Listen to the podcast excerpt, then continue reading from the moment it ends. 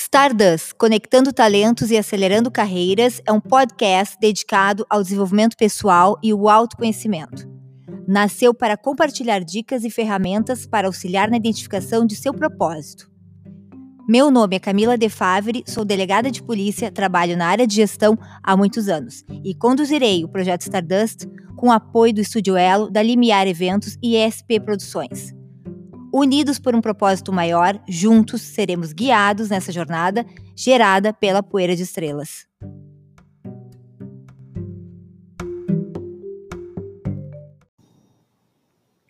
Olá, estamos aqui com uma super convidada no estúdio da Elo, iniciando mais um encontro do projeto Stardust Conectando Talentos e Acelerando Carreiras. Recebo nessa noite uma amiga muito especial, também colega de profissão, delegada Silvia Cócaro, titular da minha querida Delegacia de Polícia para o Turista, a DPTUR, da Polícia Civil do Estado do Rio Grande do Sul. Para quem não sabe, a DPTUR fica no aeroporto Salgado Filho, delegacia criada em 2011 antes da Copa do Mundo, para atender os crimes contra os turistas. Nos conta, Silvia, como foi o início da tua jornada profissional? Como chegaste na tua carreira?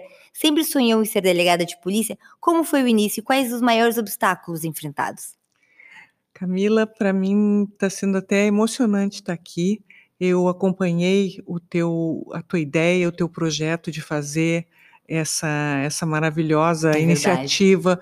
É, não pude te acompanhar por questões pessoais minhas, né? Mas fico feliz de ver que tu é uma colega jovem e que tu tem tanto gás e tanta, tanta força para tocar os teus objetivos. Não é à toa que toda a Polícia Civil te admira pela tua ah, garra. Ah, obrigada. Querida. Então, meus parabéns pela iniciativa. Feliz de estar aqui podendo dividir a minha história contigo.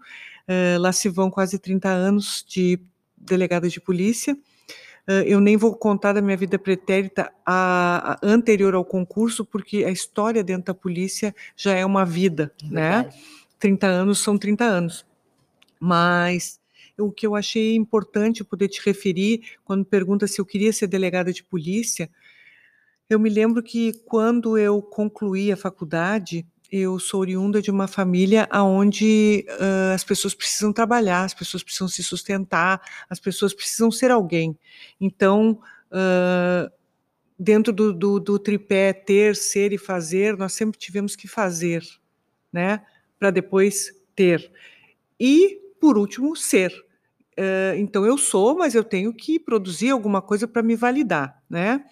Tenho duas irmãs em carreiras brilhantes, né? E naquela época também, então eu era a última das três irmãs e o que, que vai ser? O que, que eu vou fazer? Aí fiz direito e comecei a tentar advogar, advoguei uns três anos e meio, quatro anos, e comecei a minha jornada de estudos porque eu queria ser uh, concursada, queria fazer uma carreira, e aí fui para a escola da magistratura estudar, fui para a escola do Ministério Público, Escola Superior da Advocacia.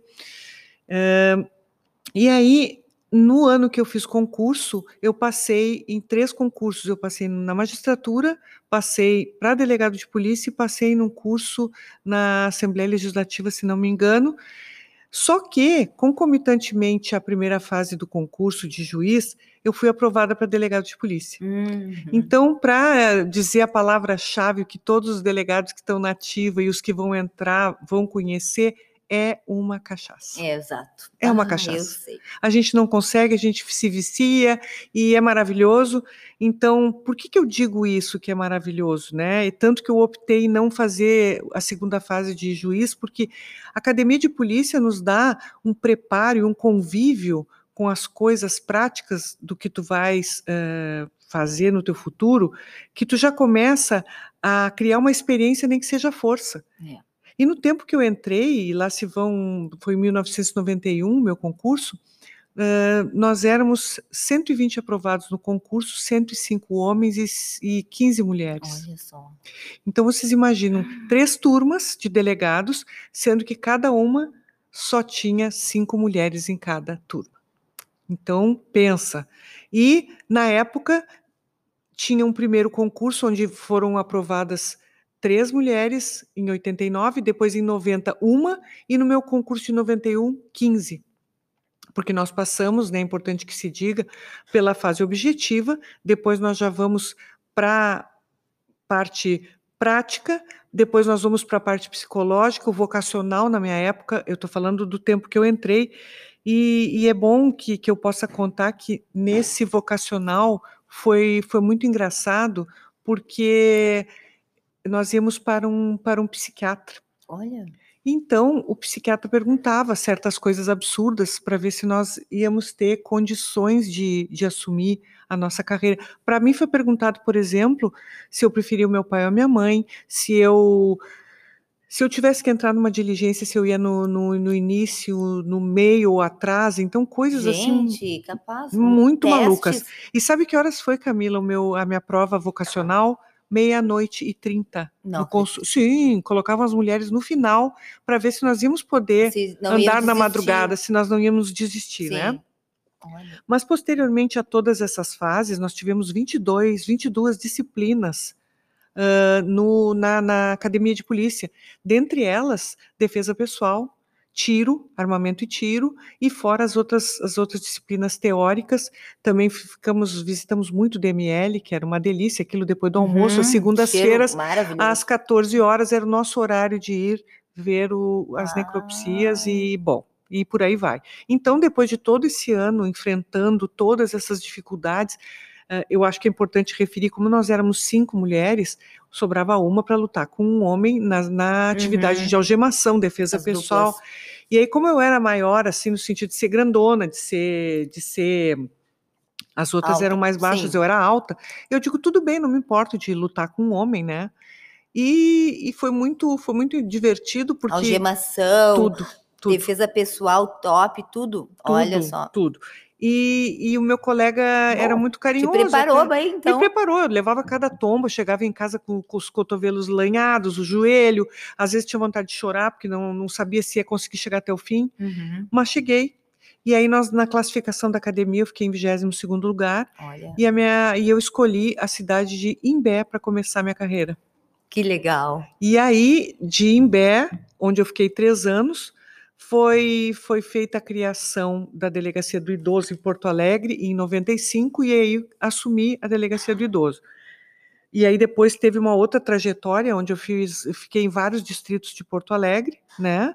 É, cinco anos na Delegacia da Mulher, três anos na Delegacia do Idoso, duas vezes na 20 DP, que é ali no, no, na Vila Cruzeiro, uhum, no Cristal. Sim, onde a gente se conheceu onde a gente se conheceu, na quarta delegacia ali na era na Pereira Franco, ali na agora na, na Benjamin Constant, e fui regional de polícia, diga-se de passagem, a primeira mulher regional de polícia na delegacia regional de Cachoeira do Sul.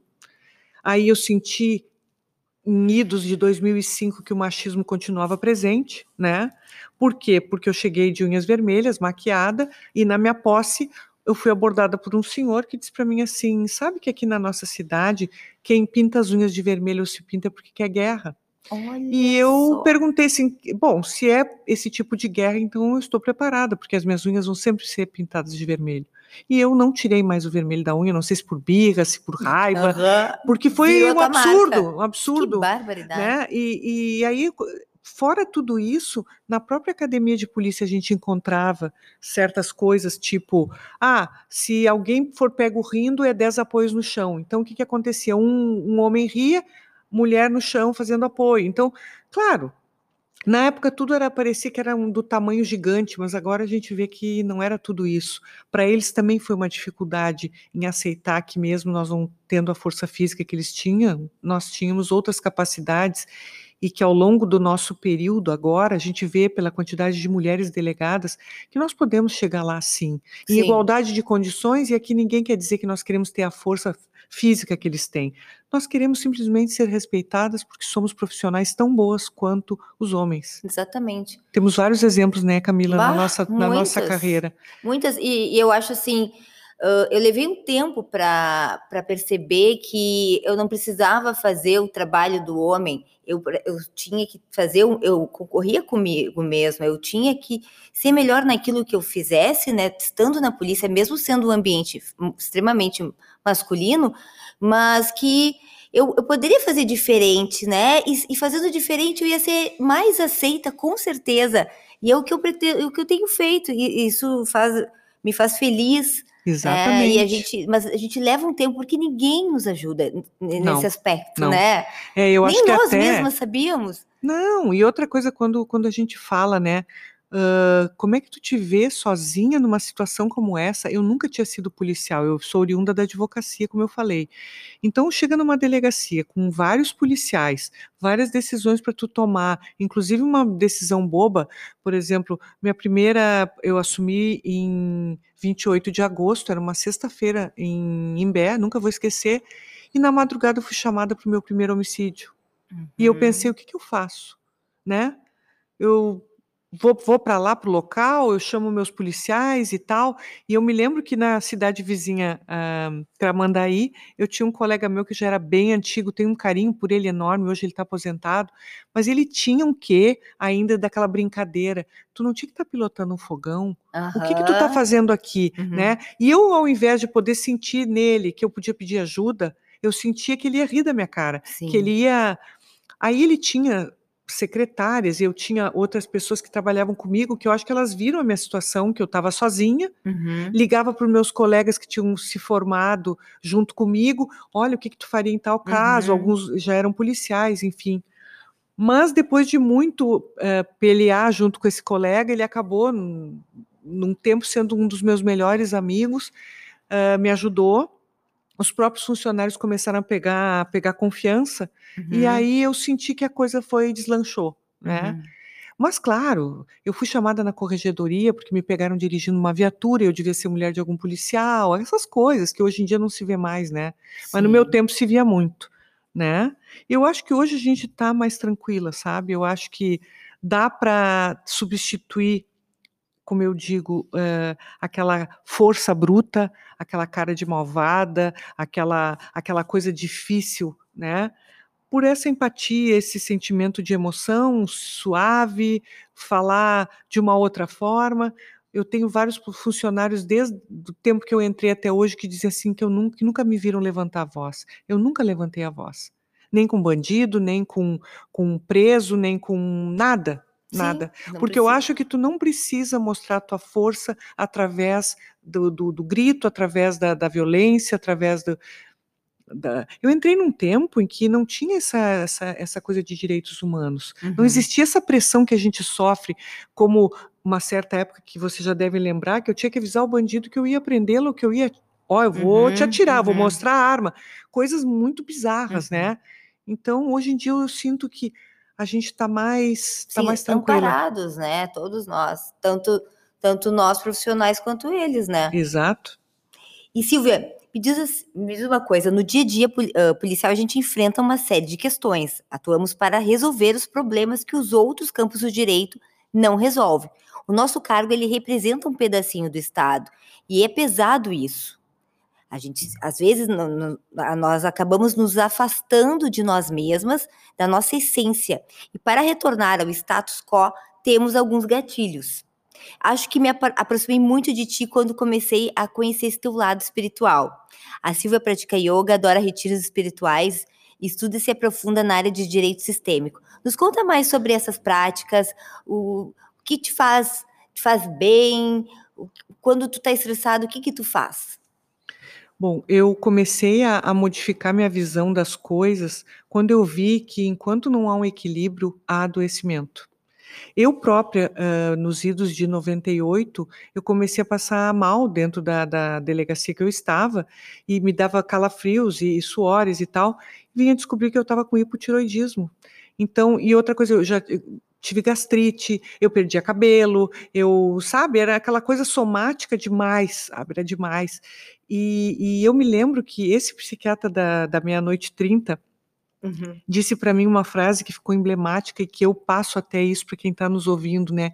Ele disse para mim assim: Tu nunca foste policial e eu vou te dizer que se tu não fizeres terapia, tu vai perder a doçura do teu olhar, tu vai perder a maneira suave e doce de ver a vida, porque tu vai ver coisas que vão te embrutecer.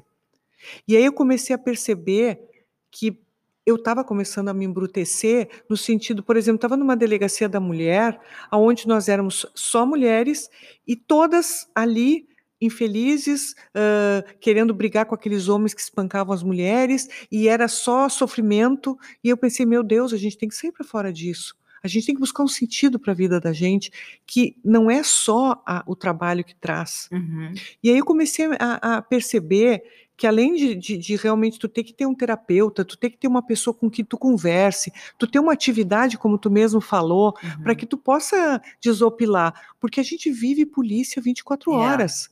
Eu, eu, eu já fui vista várias vezes olhando para o celular, porque a gente não pode desligar o celular. Uhum. A gente tem que estar tá sempre à disposição, principalmente no interior do estado, onde tu é sozinho. Né? Então, o que, que começou a me, a me dar conta? Eu tenho muitas amigas psicólogas e elas me diziam assim: quem sabe tu para de olhar, porque eu tinha muita raiva de estuprador, sabe? Uhum. E principalmente estuprador de criança, aquilo me deixava doente, né? Sim. E aí eu comecei a deixar que aquilo entrasse dentro de mim. E aí eu ficava mal. Eu não conseguia me esquecer daquilo, virar as costas, porque eu sempre fui muito visceral para o meu trabalho, sou até hoje, né? Mas aí o que, que tempera isso? Coisas que te tragam para perto de ti mesmo, para dentro de ti. A meditação, a yoga, uh, um estudo que te faça feliz. Então, em 2016, eu comecei a fazer a, a pós-graduação em São Paulo de Direito Sistêmico, que ela é baseada na constelação familiar, uhum. na relação entre as pessoas daquela família. Por que, que as pessoas se juntam? Por que, que as pessoas se aproximam? E que sempre existe algo que precede né, essas relações.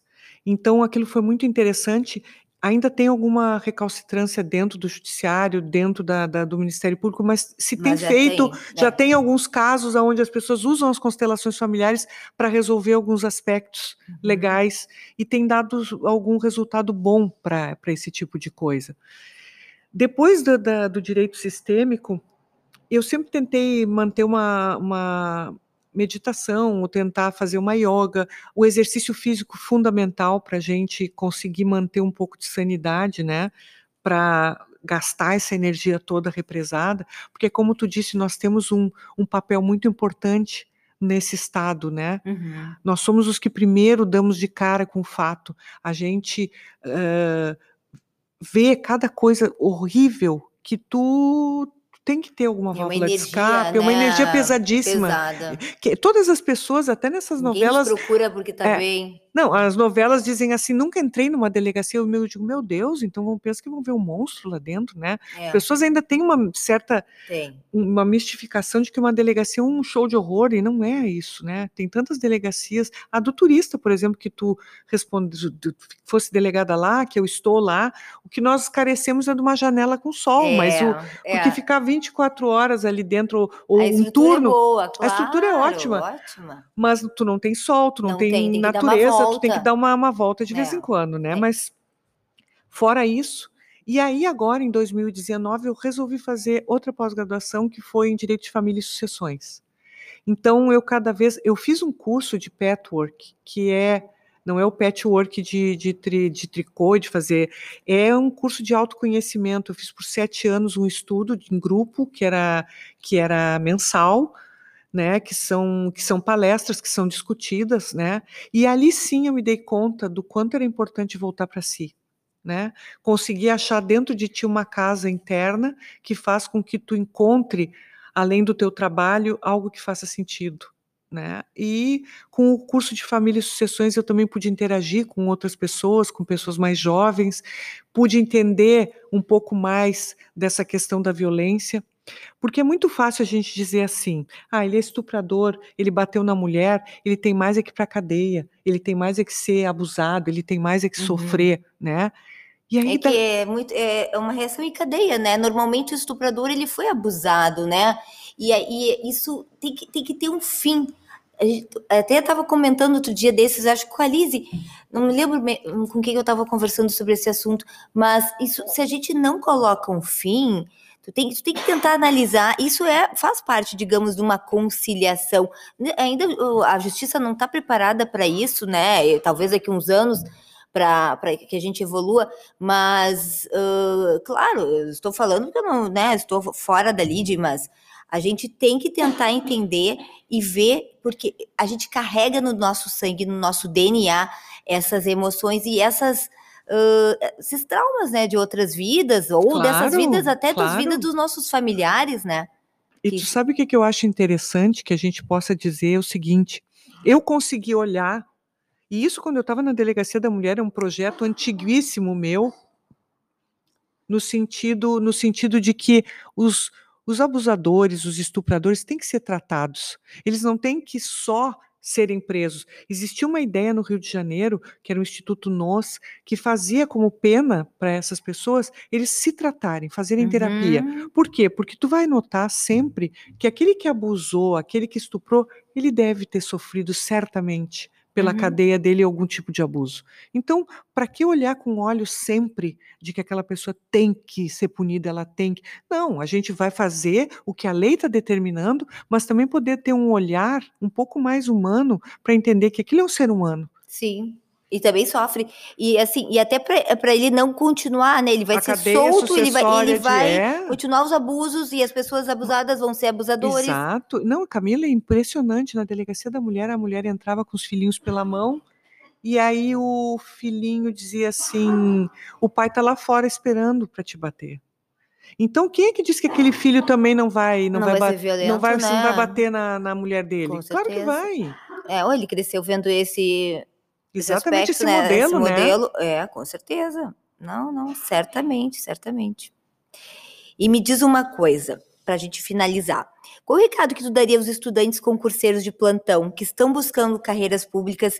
Que dirias aos nossos ouvintes que estão um pouco perdidos ainda, escolhendo uma carreira a seguir, buscando um novo emprego também, conhecendo suas habilidades e talentos? Olha, eu vou dizer uma coisa que eu penso muito, até por essa maneira mais uh, temperada de objetividade que a vida e a carreira me trouxeram, né? Eu acho que o principal para qualquer pessoa, ela poder se olhar de verdade e perguntar o que que eu quero fazer, o que que eu gosto de fazer, o que que me dá prazer. Né? Não adianta eu dizer assim, eu quero um salário no fim do mês, porque eu vou chegar lá numa delegacia e eu vou tratar todo mundo mal, ou eu vou fazer de conta que eu trabalho, ou eu vou fazer com que as pessoas não acreditem em mim ou não acreditem naquilo que eu faço. Então, assim, primeiro, eu acredito nisso que eu estou querendo fazer, eu acho que é importante o que eu vou fazer, eu acho que isso é uma coisa que vai me dar estímulo. Eu, por exemplo, eu sou muito muito hiperativa, tanto que eu estou com dificuldade em pensar no que, que eu posso fazer depois que eu me aposentar. Aí tem várias pessoas que me dizem assim, aí é liberdade, é viajar, é fazer massagem. Gente, isso me dá um arrepio. Até acho que é bacana, acho que é legal, mas eu só fazer isso, eu acho que, que não dá, Você né? Vê, pode tanta coisa. Eu já estou aqui pensando, assim, te olhando... É, eu acho assim, ó, Uh, primeiro é se perguntar o que, que se quer, né? Quando eu fiquei em dúvida entre ser policial e ser juiz, eu pensei assim: tá, o juiz vai ficar no gabinete, vai ficar no fórum. Se eu for delegado, eu vou para a rua.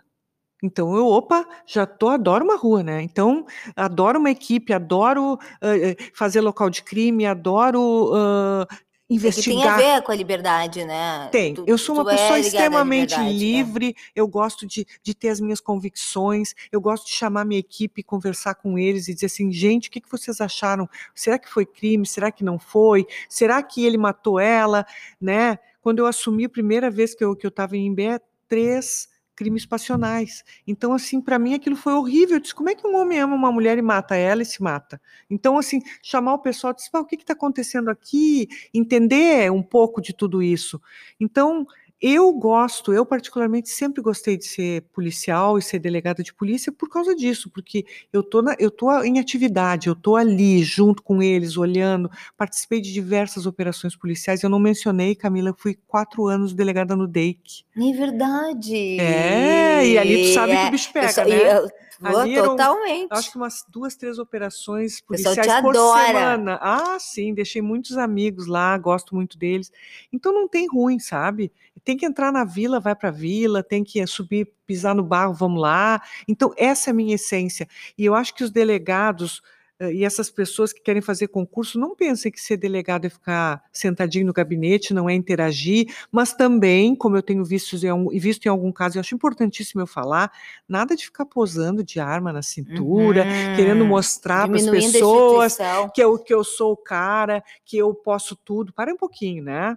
Acho que respeito é a tônica, É. é a dose certa para qualquer coisa. Então, assim, ó, entrar sabendo que não se bota uma- um revólver na cintura ou uma pistola na cintura e que eu sou a, o melhor pessoa, ter um pouco de humildade, É. sabe? Saber ser humilde, saber, saber o que se quer, poder respeitar o outro, poder ter empatia, poder se colocar no lugar do outro, que eu acho que é o mais importante, e ter garra para buscar o que se quer, buscar o objetivo. Ah, eu quero, vai ter que estudar muito, viu? Eu me Sim. lembro que no meu tempo eu estava 15 horas por dia. É, E ainda era pouco, né, Camila? É, muitas fases, tem que ter muita paciência, resiliência, não dá pra desistir. Não. É, porque às vezes tu roda numa fase, depois tu passa, faz um novo concurso. E vamos passa. lá, e vamos seguir. E São Sim. várias fases do nosso concurso, então a gente tem que ter paciência e tem que entrar. Só assim a gente estudar muito, estudar muito, se apaixonar por aquilo que está fazendo, se dedicar para aquilo que está fazendo e principalmente, como uma delegada antiga, poder contar com seus colegas. É. Que eu acho que isso é fundamental. No início da minha carreira eu não tinha com quem contar.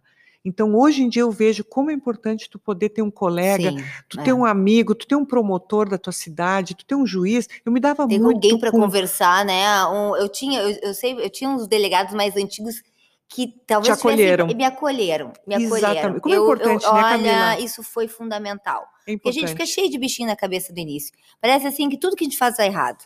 E, e a corregedoria vai nos pegar, fazer, vai nos analisar, tarará. Era Tu tudo fica, medo. fica medo, medo, medo. Medo, medo. Ai, agora. Eu tinha medo até de morrer. É. Não, agora, né, pouco alguém vai. Um criminoso, um investigado meu vai me matar na esquina aqui. É isso, é um pressuposto para ser delegado. A gente pode até ter medo, mas vamos, vamos trabalhar esse medo, vamos, se, vamos tentar. não, mas gente, não tratar. acontece nada disso. Não, até olha, pode acontecer, né, Camila? A gente Não, mas assim, vila de- sem saber o que está nos Mas esperando. é pouco. né? Olha, se a gente vai conversar com uma- a maioria dos nossos colegas, assim, poucas pessoas realmente foram ameaçadas. Se a gente faz um trabalho técnico, responsável, correto, né, conforme a lei, não tem. É, claro, é, concordo contigo, mas eu acho assim, nós vivemos situação de risco. Sim, sempre. risco, Nós sim. sempre estamos em risco. É, estamos Nós sempre armados, estamos armados, é. a gente está sempre em alerta. Eu não sou mais uma pessoa que, que, que tem aquela noite de sono tranquila, eu ainda demoro um pouco, né? Para dormir, mas opção. Com que é- certeza. Vamos optar, né? Isso que é o mais importante. Ai, Silvia querida, adorei nossa conversa, que energia boa. Que bom, Adorei, eu gosto muito da tua adorei. energia. Eu sempre gostei muito do- dos nossos assuntos, do- da nossa conversa, eh, seja lá pela esotérica, seja por, por yoga, por eh, direito sistêmico, constelações. Eu acho que nós somos um todo. nós Isso não aí. somos só delegados de polícia. Não, com nós somos certeza. seres humanos inteiros e, e interagindo com tudo. E né? nós estamos conectados. Por isso que, né, Stardust. E somos o que pensamos. Tudo que somos surge com os nossos pensamentos. Não esqueçam, com os nossos pensamentos fazemos o nosso mundo. Portanto, corra atrás, os sonhos realize. Não esqueça de seguir nosso perfil no Instagram e mande feedback nos nossos talks. Arroba Stardust Podcast. Tchau, tchau.